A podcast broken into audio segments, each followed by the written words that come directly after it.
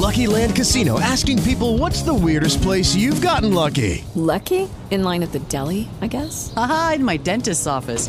More than once, actually. Do I have to say? Yes, you do. In the car before my kids' PTA meeting. Really? Yes. Excuse me, what's the weirdest place you've gotten lucky? I never win and tell. Well, there you have it. You can get lucky anywhere playing at LuckyLandSlots.com. Play for free right now. Are you feeling lucky? No purchase necessary. Void where prohibited by law. 18 plus. Terms and conditions apply. See website for details.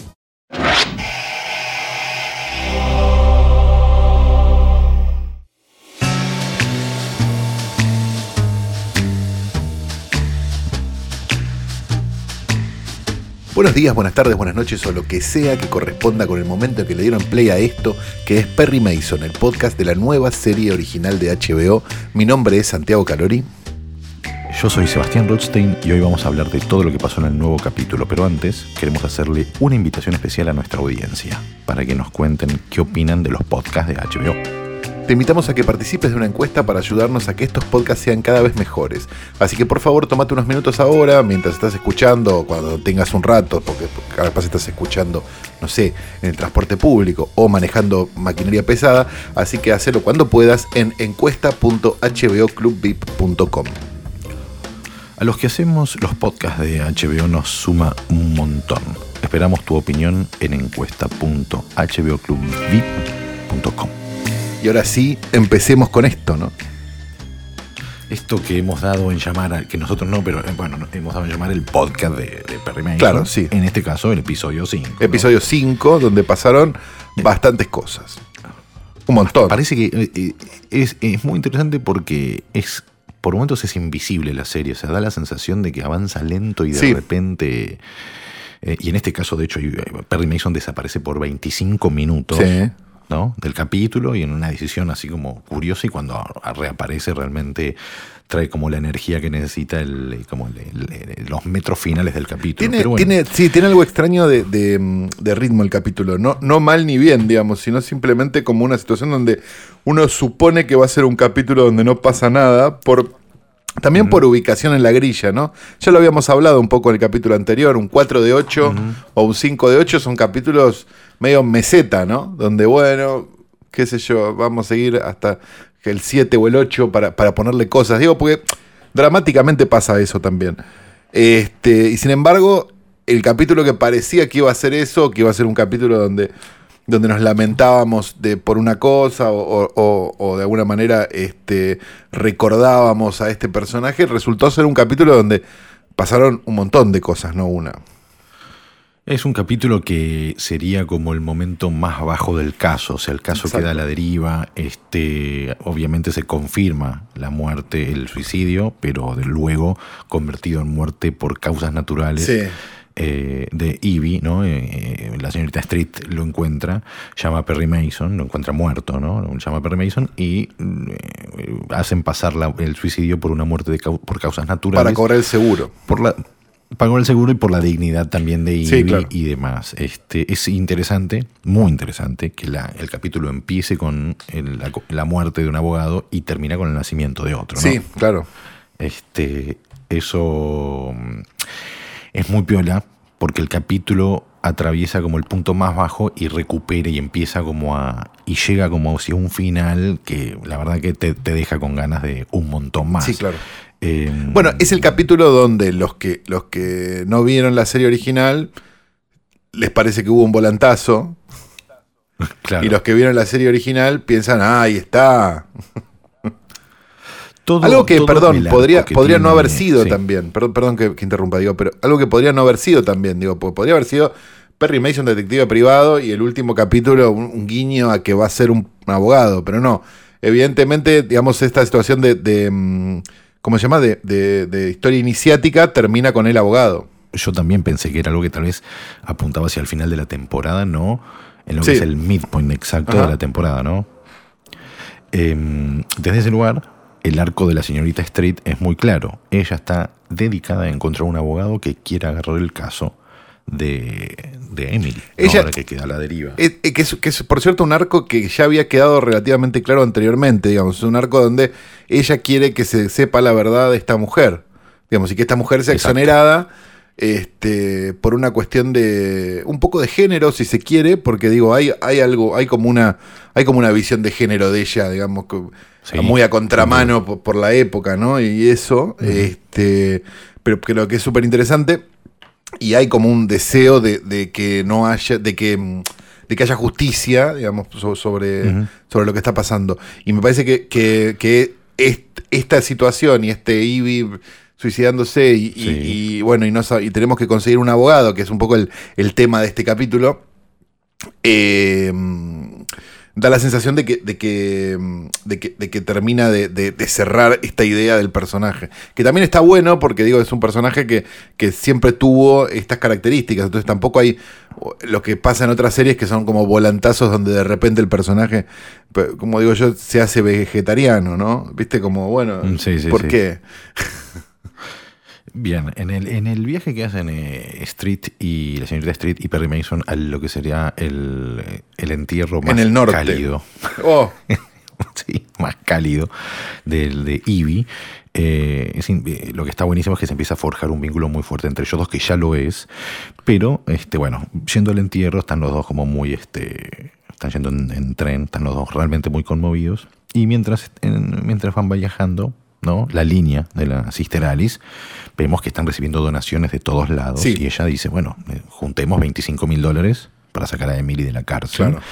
Y se genera todo un momento de tensión con la madre que le dice, no sé si es el momento. Entonces se, como que se tiran cartas de, mira, esta nos mandó dos dólares, esta nos mandó cinco dólares. Y la madre le dice, bueno, pero esta mandó uno, ojalá te pudras en el infierno. claro.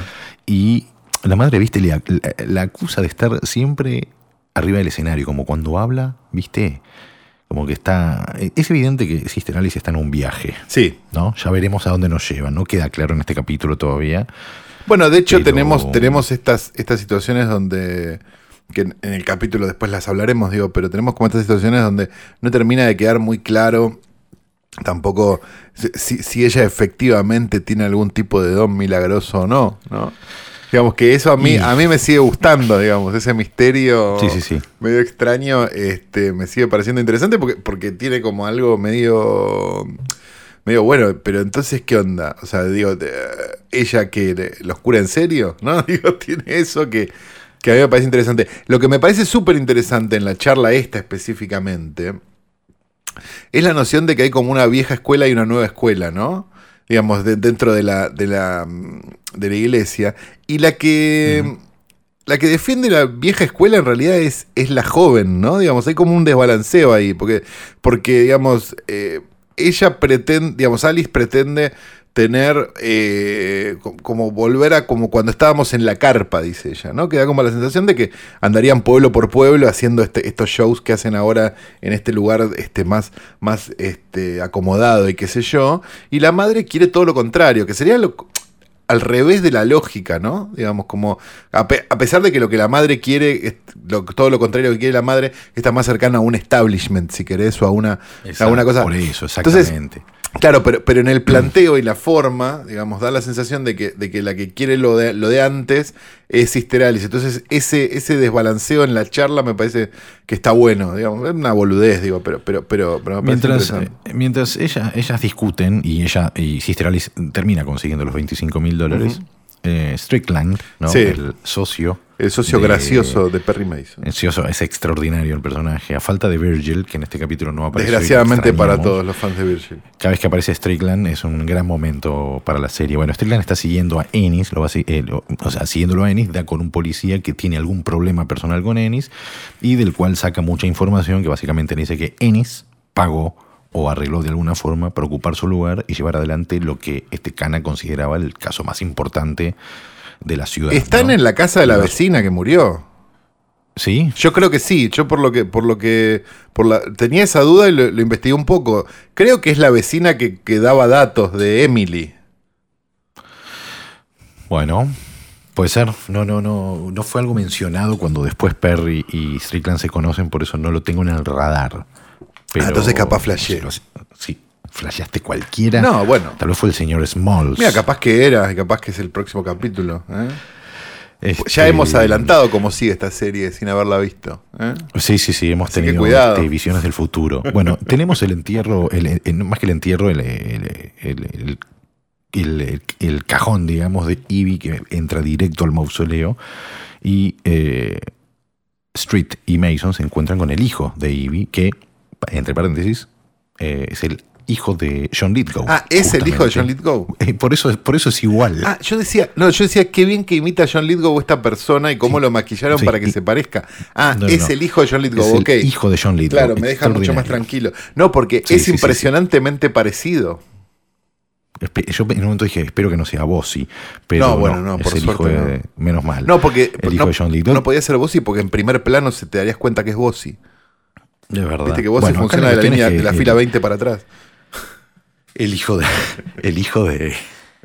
El hijo de Ivy les dice que. Bueno, básicamente les, revela una cara de, de Ivy que es. que a, a Mason le cae como una bomba. Claro. Le dice era un pésimo padre, un padre ausente, que todo le resuena a Mason de forma muy personal. Claro. Dice, bueno, pero el hecho de que no hable de ustedes este, no significa que no los extrañe. Bueno, el hijo es tipo, no nos importa, pagamos los gastos, chao, gracias. Y Mason queda, ¿no? Pum, para abajo Sí. En lo que nos lleva a una, a lo que yo califico ahora, una de las primeras mejores escenas Sí, del capítulo. estaba, estoy de acuerdo. Una de las tres para mí. Entre escenas del Mason y. Street van bebiendo, van entrando en confianza. Vemos lo que Street realmente piensa de Mason. eh, al quien considera alguien inteligente, pero que, Pero que es medio detrás de su desastre. cinismo. Claro, y que es escondido detrás de su cinismo y su pereza. Pero conocemos el origen de Street. Claro, él la ¿no? acusa de cheta en un está momento, ligado. ¿no? ¿Cómo, cómo? Él como que la acusa de cheta en un momento. Claro, le dice, vos tenés guita, ¿no? Y por cómo te sentás, por los, de- por los pequeños detalles, le dice Mason. Y ella le dice algo que es eh, una de las cosas que yo creo el corazón de este capítulo, es porque conceptualmente lo que ella le dice es que escapó de un destino prefijado a, hacerse su propio destino. Claro. Eh, un matrimonio arreglado del cual escapó y bueno, nosotros sabemos que ella este, gusta de las mujeres, es lesbiana, por lo tanto eh, es alguien que también está buscando su lugar o encuentra su lugar y tiene que reafirmar su lugar. No, y ese escape además va- tiene otro valor, ¿no? Digamos, si ella tiene ot- otra sexualidad, digamos, hay como algo interesante. Por- claro. Es, mu- es mucho más que, ah, no se quería casar. Acá Mason, eh, le- que está, está muy bien en esta escena, el, el actor extraordinario, porque remite mucho a, a un detective privado borracho, Sí. ¿no? de los que uno tal vez tiene en el imaginario, donde da respuestas cortas y, e ingeniosas para no comprometerse en la charla, pero dice la otra gran frase de este capítulo, que es, está lo que es justo y está lo que está bien. Sí. ¿no? Este, que es algo que le queda resonando a la señorita Street. Bueno, hay algo, Y- hay algo interesante también de, de- de- de esa charla que es que ellos brindan, o sea, se ponen a hablar de Ivy sobre el final de la charla y terminan brindando un poco por los padres de mierda, ¿no? Es, Y, lo, a- dice, lo dice él y hay algo, Mason, y hay algo interesante porque, porque, porque digo, en algún punto Pe- Perry Mason está brindando por sí mismo, ¿no? Sin Y decirlo. está como. Es- y sí, sí, sí, por- pero eso está. O sea, por eso está tan comprometido con el caso Claro. y todo. O sea, y exactamente. A él todo le resuena de una forma personal. Y también entendemos que a Street también, porque lo que le pasa a Emily, que está, es ser juzgada por su vida sexual. No tiene nada que ver con lo que pasó con el hijo, es lo que Street hubiese seguramente atravesado si se hubiese quedado en el matrimonio arreglado que cuenta que había en su pasado. Claro. Eh, bueno, a la mañana siguiente, esto es interesante porque no hay ningún tipo de transición de un momento de mucha intimidad entre ellos dos, de conexión profunda, podemos decir, Sí. corta secamente a la señorita Street esperándolo a Mason en, eh, En el ¿no? lobby el del lobby hotel. del hotel, y solo para enterarse que Mason ya se fue. Sí, hace una hora se fue. y, Y está volviendo en, un, ca- en la caja de una camioneta, ¿no? Eso este, Está yendo a algún lugar, no sabemos a dónde está Es- yendo. claro, hay, hay- hay algo ahí interesante que es que no me, no me quedó claro, digamos, o por lo menos no, no terminó de quedar claro, es que a la ida, por ejemplo, cuando ellos van en tren a, a- a ver al funeral de, de Ivy, da la sensación de, que, de que la señorita Street está en una clase mejor que la de Perry Mason. Sí, sí. ¿no? Él está sentado como con las Él está como, él está claro, está como en el furgón, ¿no? Que capaz está en el furgón porque no sé, quería fumar, pero en realidad son los 30, entonces tampoco es que no se pudiera fumar en todos lados. Te da la sensación como que él está yendo en, en turista y ella está yendo en primera, por decirlo de alguna manera. Sí. Y él volviéndose en, en la caja de esta camioneta tiene algo medio, con lo que parecen ser, este, ¿cómo se llama? Inmigrantes. Inmigrantes, claro, que, que trabajan en, en agricultura o algo por el estilo, digamos, da- esa Sí, sí, sensación por la ropa y tal. Este, tiene algo como muy interesante. Se baja en el Sí, medio de la que ruta y no sabemos bien a Claro, dónde más que está volver yendo. está- Claro, eso. Claro, eso. Porque parece, digamos, por, por, por el setting y todo, digo, uno diría, bueno, está bajando en la granja que tiene, Sí. digamos, no sé, Sí, sí, sí. o algo. Y resulta que, que llega a la casa de eh, eh, Cheryl, a la cual vamos a referirnos como la ex suegra, y Linda, a la que nos vamos a referir como la ex. Sí. ¿no? O sea, vas a ver que básicamente va a ver a su hijo, ¿no? Sí. De hecho, se encuentra con, con la ex, le dice, murió Ivy, la ex sabe lo que significa para él Ivy, y él dice, no vengo por abrazos, quiero pasar tiempo con mi hijo. Ella le dice, ¿estás borracho? Y él le dice, probablemente. Y él va a ver al hijo y eso se toma un momento la sigue como la expectativa de la madre para ver qué va a ser ese reencuentro y es el primer momento que nosotros vamos a ver a Perry Mason Exacto. con el hijo y el hijo lo recibe divino. Sí, o sea, muy cariñosamente. Es un momento muy lindo. sí. Ah, Hay algo, hay algo Bueno, mientras- interesante entre ellos dos, digamos, eh, que, que va a pasar en la escena que viene después, ¿no? En el medio está la escena con Sister Alice, pero, pero digo, hay algo interesante donde no termina de quedar claro por expresión facial de ella si ella lo odia o no lo odia tanto, ¿no?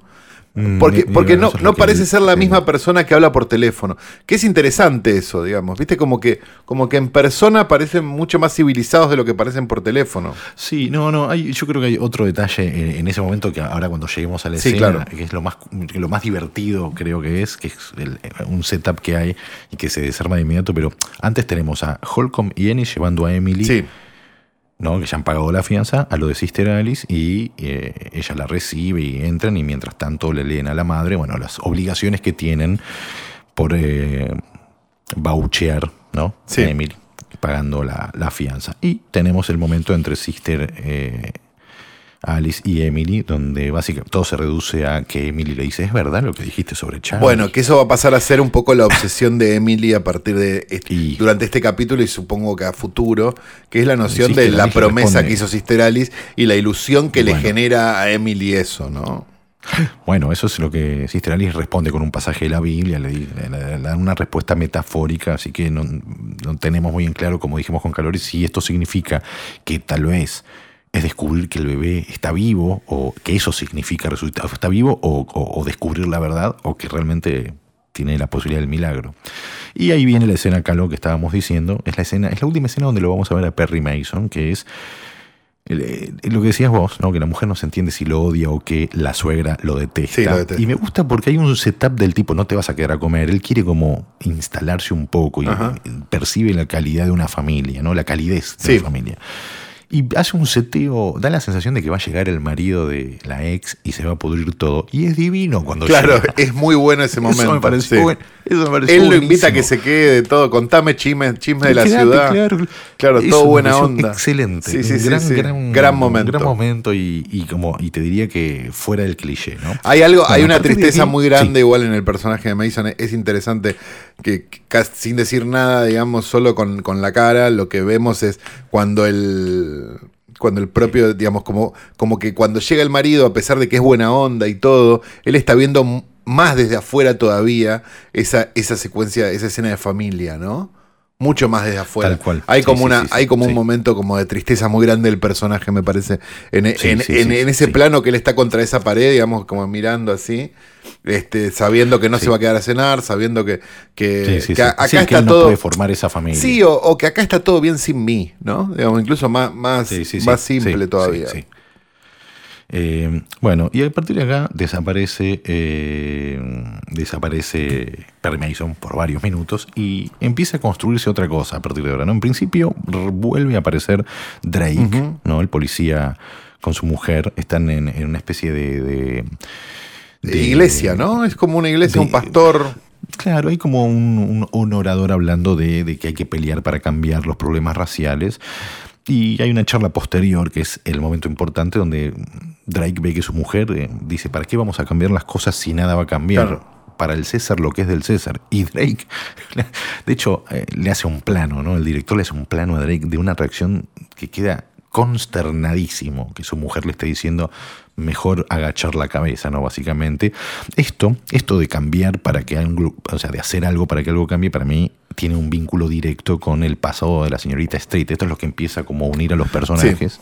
Es que ella sí tomó las riendas de su vida e intenta cambiar el destino, que es medio lo que va a hacer hacia el final del capítulo también.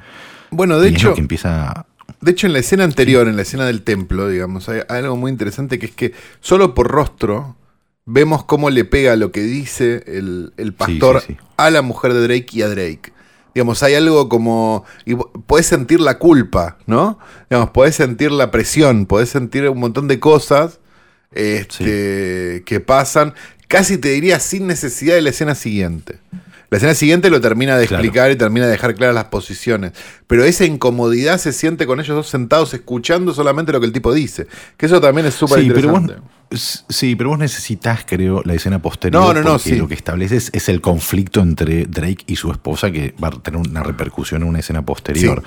Este, es y sobre todo lo que dice Drake, cuando le dicen, bueno, ¿y vos qué opinas? Le dice la pareja mía, dice yo, no, me- yo ya aprendí que tengo que opinar como mi mujer. Claro. Y zafa con un, un Chiste. de salón, ¿no? Podríamos decir. Bueno, este, mientras tanto, conocemos al nuevo abogado de Emily, asignado por el Estado, digamos. Fa. Que es básicamente, es, es genial. Es un abogado que lo podemos reconocer del capítulo anterior, que es el momento en el cual Maynard se juntaba con los policías en el baño. Sí. Había un Ah, abogado totalmente, y claro. decía, lavate las manos y andate. Sí. Este es el abogado que después descubrimos que Maynard colocó a dedo en el caso. Y lo único que quiere el tipo no es sacar data, sacar data de, de- a ver qué, qué, qué- qué- qué es esto de las nuevas pruebas. Parece hace bien el boludo, parece un boludo. Y, y quiere sacar en las pruebas, ¿no? Quiere saber las pruebas nuevas que estaban, eh, andaban mencionándose. Y, y Street, que ya sospecha que este tipo, mm, viste, no va a jugar para ellos, le dice, están en la oficina, bueno, mañana, mañana. Y el tipo dice, ah, la oficina la tienen todavía andando. Listo, mañana me instalo en la oficina. Y Street, ¿no? Se desespera y empieza y va a buscar al ex, al ex socio de Ely, Lyle. Lyle, Sí. Al cual le pide básicamente, le da una lista de 53 abogados y el abogado le dice, che, no lo va a agarrar nadie, es un... Es un asesinato de carrera, sí, es como te mata la carrera. Esto te destroza. Exacto, y no, y no, no, y ni yo quiero agarrar. Y ella le dice, eh, los leones, eh, esto, esta, ella dice, yo no quiero ser partícipe de darle carne a los leones. Ajá. Y él le dice, a los leones no les importa la verdad, les importa la carne. Claro. Y ahí cierra como, bueno, se van acabando los caminos para conseguir otro abogado.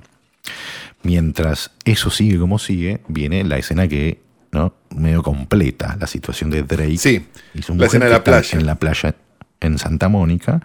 Y básicamente cierran la playa, mm, según la policía. Porque hay mucha gente. por- porque hay mucha gente. Y lo que hay son un Mo- par de, de personas, familias, claro. parejas. Sí, sí, de, de color De negro. color negro, no, claro, no, sí. no, no, no es mixto, digamos. Y lo que se da cuenta Drake es que cuando la mujer dice, mi, mi marido es policía, y el otro dice, ¿policía en dónde? En Los Ángeles. Ah, bueno, acá, acá, no, listo, andate. Hay, hay- hay No- algo no interesante en esa escena, en lo que, la forma en la que lo pregunta el policía. Digamos, Sí. porque, porque ella le dice, mi marido es policía, Sí, sí, que el tipo le dice, ¿dónde podés ser policía vos? Le dice. Sí, que es muy distinto a dónde es ver, policía. Sí, total, es verdad, es verdad. Es, es cierto. Eso, bueno, eso habla de que, de- del cuidado de los detalles también, ¿no? En los Mm. diálogos que no, no le dice lo que le dice de cualquier forma, sino de una forma específica que contiene un elemento racista, Claro. ¿no? obviamente. Bien, volvemos a nuestro queridísimo Strickland, Sí. que es descubierto por Ennis, que lo está siguiendo. Que, Ennis que no termina de quedar claro escena- si, si Strickland, digamos, se hace, se hace descubrir por Ennis o si es descubierto por Ennis. Porque da la sensación de que él es bastante más inteligente de lo que. No, no, yo creo que por, por, por cómo se comporta y por lo que después le dice Perry, que le dice, no puedo creer que alguien te descubrió, da la sensación, podría ser las dos cosas, es Ajá. cierto, da la sensación que lo descubre, Ennis lo lleva como para, para hablarle, se lo lleva al cabaret Sí. de donde estaba sacando guita, ¿no? La, la cometa. Lo lleva al cabaret y es muy buena la apuesta de esa escena porque Strickland está rodeado de, de mujeres como si fuera, ¿no? Como las tentaciones alrededor. Bueno, su sueño, ¿no? Y. Ennis, sí, sí, sí. Y Ennis básicamente le dice, che, este, eh, ustedes nos dieron las cartas de Emily para que la metamos en cana, ahora están haciendo, ahora están buscando una cuarta persona. Y le dice, mira, acá, le dice, vos no sabes lo que es laburar bajo la presión de un jefe. Y ahí es donde devela- se devela también algo de Strickland que dice, sí, sí, yo sé, yo laburé en tal lugar, yo sé lo que es. Ah. Y entonces ahí Ennis le dice, bueno, mira, entonces sabes que, que yo quiero quiero pasar, eh, o sea, salir del ala de mi jefe y básicamente manda al otro canal, Sí, frente, Holcomb, es muy interesante detrás de todo, le dice. Y, le, y se va, Ennis le deja dicho esto y, le, y, le- y me voy. y se va y le deja como. Y le habla una, una, una oriental, le dice, ocúpate de él. Y él no sabemos si acepta o no. Las Bueno, tentaciones, que es básicamente lo que claramente acepta, en, ¿no? en el puesto de. No, no, no. Él dice que no. Después dice que no. Ah, dice que no. No lo- claro. Yo no creo que lo acepte, porque aparte porque tiene, es una escena simétrica con, con Ennis cuando se encuentra con Drake en el mercado y le compra Claro, fruta. es verdad. Es lo mismo. Sí, sí, sí. La misma es la misma situación. Es verdad. Bueno, este, esa noche, podríamos decir, esa misma noche, Drake y su esposa, ¿no? Los dos. Bueno, una, una escena tensísima, ¿no? dos- Los dos, dos de oro. Ella que lo quiere, la quiere tratar de convencer de que entre en un negocio que le ofrece el amigo de él en la Cambiar playa. de trabajo. Claro, hacerse camionero en lugar de policía y él dice, yo no soy camionero, yo soy policía. Como digamos, como, como que, como si el trabajo de policía tuviera un honor mayor, digamos, que el de camionero, por lo menos para él en su, en su. Pero tiene, para él tiene que ver con cambiar las cosas, Claro. hacer un poco ser justo, por eso también tomó las decisiones que tomó. La mujer le ya le dijo, che, no te metas. Después le dijo, en este capítulo le dice, che, porque no, yo no soy camionero, yo soy policía. Pero lo que Drake se da cuenta Sí. es que en esa playa no era nada, Claro. ni policía. Y eso es lo que, lo que la mujer le termina diciendo, bueno, ¿sabes qué? Hacé lo que tengas que hacer, yo me pararé a tu lado y te acompañaré. Y acá es donde dejamos a Drake hasta la próxima. Este, y acá este, tenemos un momento entre Strickland y Perry, ¿no? donde Strickland le baja un poco de data de todo lo que averiguó y básicamente le dice, che, Ennis está atrás de todo, estuvo en el llamado telefónico, estuvo en tal lugar, o sea, todo tienen, ya lo tienen, lo tienen medio calado, Sí. ¿no? los movimientos. Y Perry acá le dice, no te puedo pagar. Y Strickland le dice, ¿sabes qué? Este, yo rechacé el soborno de Ennis, deja que yo te pague a vos, le dice. Como, esa es la ironía de ese momento, ¿no? Como, mira, mira lo que estoy haciendo. Y de hecho, él quiere seguir adelante, ¿no? Él dice, voy a seguir investigando. Él le dice que, eh, te descubrió Ennis y le dice, eh, qué interesante para seguir espiándolo. Y Strickland le dice, trata de impedírmelo, le dice. Como que lo va a seguir haciendo. Bueno, y viene la super gran escena, ¿no? De, de- de Sister Alice, Sí. el servicio de Sister Alice, ¿no? Claro, una locura. Una locura total porque hay do- dos escenas corriendo en paralelo, ¿no? Tenemos primero la escena este, interior, digamos, donde tenemos este, la, la secuencia del milagro, de la cual hablaremos en un instante. Y por otro lado tenemos la escena exterior, que es la escena donde eh, algunos ex fieles de la iglesia están manifestándose y de alguna manera empezando a abrir una nueva rama de otra iglesia sin ella, ¿no? Le llaman, ¿cómo le llaman, Calo? Eh, Asamblea Radiante y Reformada. Sí, exacto. Como si fuera Y una suerte manifiestan con bebés de. de, de, de- sí, sí, no, Pero no, adelante, adelante. No, que tienen, manifiestan con bebés de plásticos a los que le dibujaron eh, como la. le- eh, como, el- como si tuvieran los, eh, los, los- los ojos abiertos y cosidos como el bebé Charlie en el capítulo 1. Exacto. ¿no? manifestándose con esos bebés. Mientras adentro, bueno, un descontrol de. de- donde le suben, ¿no? Un, un- un supuesto hombre que no puede caminar Y- en una silla de ruedas. exacto. Lo suben al escenario y Sister Alice le hace. ¿No? Es espectacular. Es muy interesante la escena porque ella habla al micrófono y le habla a él, ¿no? Al mismo tiempo. Entonces, habla al micrófono y le dice cosas muy terribles él a él al oído como para animarlo a que el tipo se levante de la silla. Yo creo que tiene la potencia de le hablo a mil personas y a vos te hablo al oído y te digo, le dice tres cosas. Le dice, no necesitas esa silla. Después va y te dice, esa silla es una excusa. Ajá. Y después le dice, Dios tiene tus piernas. Y bueno, se para, da unos pasos ayudado, pero bueno, este Emily, Emily lo ve como un milagro. Claro. Y estalla, la iglesia estalla, estalla, y, pero Sister Alice empieza a hablar en lenguas en este Ajá. momento. ¿no? Y la, la escena eh, termina ahí, es excelente. Gran escena.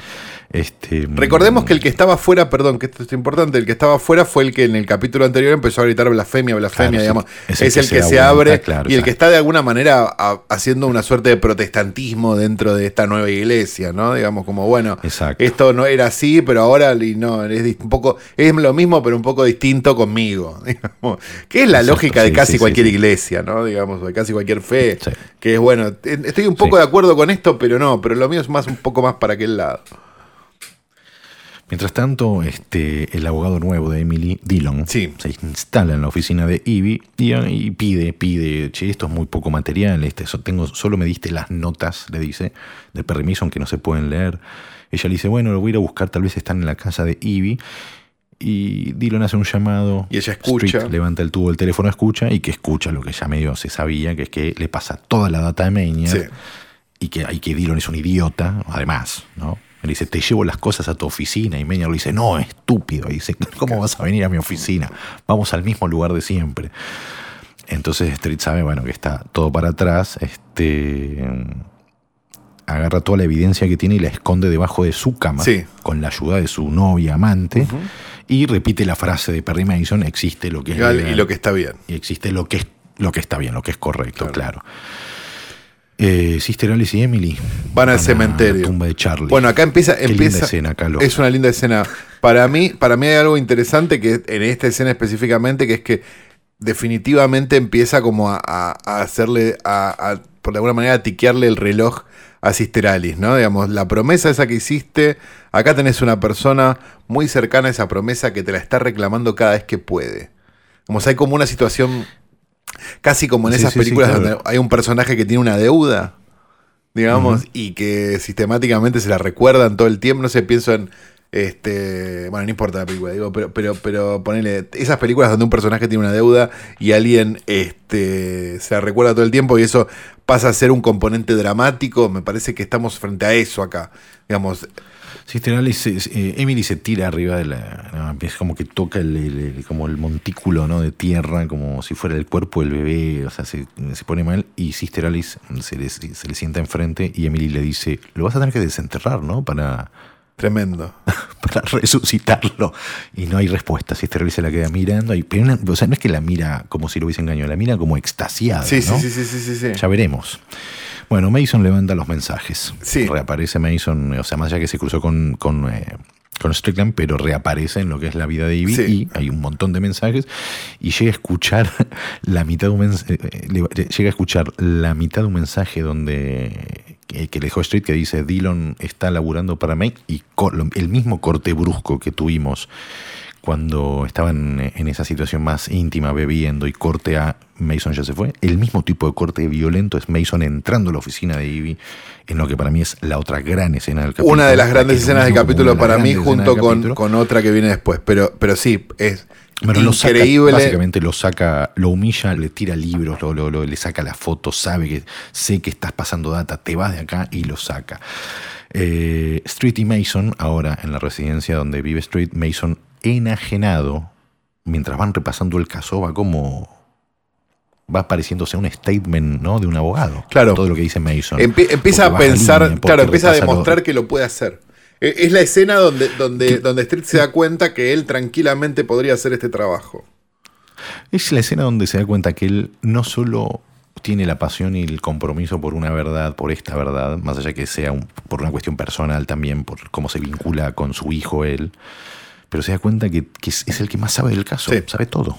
Sabe todo, sabe todo, sabe todo. Entonces le dice, espera, te voy a traer café. Y va y busca una máquina de escribir y empieza a escribir algo mientras, eh, mientras eh, Mason hace un speech extraordinario de eh, si vos crees que entras a un lugar donde las leyes te van a proteger y en realidad no. Es mi- lo mismo que le, que le reclamaba a Dillon cuando lo echó de la oficina. Le dice, ¿qué le voy a decir a mi hijo? No, básicamente si el mundo está regido por gente como nosotros, le dice. Claro. Bueno, este Street lo que termina escribiendo a máquina es algo que después ella firma falsificando la firma de Ivy y es básicamente un statement que dice que, que Perry Mason estaba siendo tutelado ¿no? para convertirse en abogado desde hacía dos años y medio por Ivy. Exacto. Vaya, vaya, ¿no? Para alguien que está lo que está, lo que es justo y lo que es correcto, ¿no? Esto es lo correcto. Recordemos, recordemos una cosa que es importante. En esa época vos no tenías que tener estudios de legales, digamos, no tenías que tener estudios de abogado necesariamente para ejercer la abogacía en Estados Unidos. Lo que vos tenías que hacer era dar un examen, que es lo que va a terminar pasando al final del capítulo, Bueno, digamos. hombre, Porque claro. el, el solo, digamos, el solo de haber dado ese examen a vos te autorizaba a litigar este, Perfecto. como quisieras. Entonces, digamos, no, no es que estamos entrando en una donde Perry Mason entra a estudiar Derecho cinco años después. No, por- porque, por suerte porque era, porque era otra cosa, era, era de otra forma que se hacían las cosas. Entonces, cualquier persona que tuviera la capacidad de litigar o los conocimientos legales necesarios podía ser abogado en ese momento y defender gente. Perry medio que se deja llevar por Street, que también es una fuerza arrolladora de la naturaleza, podríamos decir, y van juntos a proponerle a Emily, ella tiene que firmar y autorizar y elegirlo a Perry como abogado. Luego unas pequeñas dudas de Sister Alice. Perry dice, yo sé, yo te yo sé eh, que sos inocente y me parece injusto que vos pagues por los pecados de los ángeles. Eh, y termina aceptando. Bueno, ella Que, Emily acepta que de hecho es la única que acepta. ¿no? De, de hecho, digamos, Es la- es la- a sí. todos los demás les parece una barbaridad, pero como me parece Sí, que los demás son como existe ese, ese contrato la tácito entre, Ali- entre Emily y, y la señorita Street, me parece que hay como una situación donde, donde si la señorita Street dice que está bien, a Emily le va a parecer que está bien, digamos. Hay como una Sí, sororidad, exacto, sí, si querés llamarlo de alguna Sí. manera, entre estos dos personajes que, también hay- que está buena y que, que- que es lo que hace que ella también se Sister. Alice da el Sister Alice también da el ok cuando. Emily no sabe qué hacer dice bueno ok luego no en el bar van a un bar donde Perry Mason dice pero qué hicimos yo no soy abogado no tengo idea entonces llega un abogado amigo de la señorita Street que Burger. básicamente quiere el señor Hamilton Burger que quiere destronar a Maynard, que Maynard está como haciendo de las suyas. Entonces esa es la motivación de Hamilton Burger para preparar a Mason para dar las respuestas del examen que no cambian desde 1923. Claro, exacto. Lo que va- básicamente lo que le da Y- son las respuestas del examen que le van Las a tomar. Entonces la última escena nos tiene un montón de abogados, seguramente mejor, muy preparados, académicamente o como sea, jurando, jurando, ¿no? Eh, Sí, haciendo el del juramento Jurando. hipocrático de los abogados, que no sé cómo se llama. Claro, pero, pero la última frase, curiosamente, para un personaje que dijo que para él Dios se había muerto en Francia, es que Dios me ayude, so help me God. Es la última frase del capítulo de un Perry Mason que no sabemos si es que cree en Dios, pero tiene que ver con algún salto de fe de creerse capaz de superar su cinismo y, y pereza y convertirse en alguien que va a pelear por la justicia de aquí en adelante. Exactamente. Eso es un poco el- lo que va a pasar a partir de ahora, digamos. El Perry Mason. Llega el Perry Mason viejo a la Perry Mason nueva, podríamos decir, ¿no? Qué lindo, Di, bien, Di. ¿Y qué es lo que. Y qué- con qué nos vamos a encontrar eventualmente cuando veamos. Este, a partir del próximo capítulo, digamos, nos vamos a encontrar con un Perry Mason que este, va a hacer un montón de cosas, que, que habría que definir, digamos, qué tipo de abogado va a ser. Seguramente va a ser un abogado parecido al de la serie original, suponemos, ¿no? Eh, me gustaría no extrañar mucho su vida callejera No, no, no, y, su laziness, eh, pero sabemos que tiene a Strickland y a Drake, que seguramente se le aparezca, y a Street, ¿no? Como tres soldados así. te, te diría que es un buen cuarteto para encarar lo que queda. Mm, eh, tengo miedo de que alguno no llegue al final. Es mi único temor. De estos cuatro, de estos cuatro sabemos que Permison va a llegar, que Street y, y- y Drake llegan porque existen en la serie. Sí. Pero Strickland Fuerte, Eh, ¿eh? fuerte, la verdad. están muy sí. Viniendo del podcast que ya adelantó que Perry Mason se iba a ser abogado sin saberlo, este es un dato realmente muy fuerte que confirmaremos en los próximos episodios, ¿no? Así es, Calo, querido. Así que, ¿qué te parece si hasta acá llegamos? Perfecto. Con este episodio de Perry Mason. Recuerden que todos los domingos ver Perry Mason en HBO y al día siguiente del estreno los invitamos a escuchar este podcast. Pueden ver la serie no solo en HBO, sino también en HBO Go, On Demand, cuando quieran y donde quieran. Nosotros nos escuchan en Spotify, Apple Podcast y todas las aplicaciones para escuchar podcast. También tienen podcasts originales sobre Westworld, Veronica Mars, Watchmen, Kathy King, Euphoria, His Dark Materials, The Outsider, La Cosa del Pantano y muy pronto muchas más series de HBO. Y no se olviden de dejar su opinión sobre los podcasts de HBO en encuesta.hboclubvip.com. Realmente nos suma mucho, así que agradecemos que participen en encuesta.hboclubvip.com.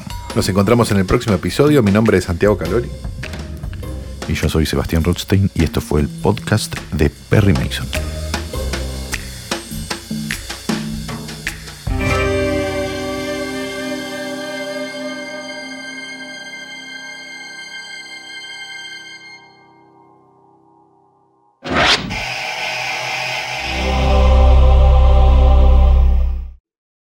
Hello, it is Ryan, and I was on a flight the other day playing one of my favorite social spin slot games on chumbacasino.com. I looked over the person sitting next to me, and you know what they were doing? They were also playing Chumba Casino. Coincidence? I think not. Everybody's loving having fun with it. Chumba Casino is home to hundreds of casino style games that you can play for free anytime, anywhere, even at 30,000 feet. So sign up now at chumbacasino.com to claim your free welcome bonus. That's chumbacasino.com and live the Chumba life. No purchase necessary. Group. Void were prohibited by law. See terms and conditions. 18 plus.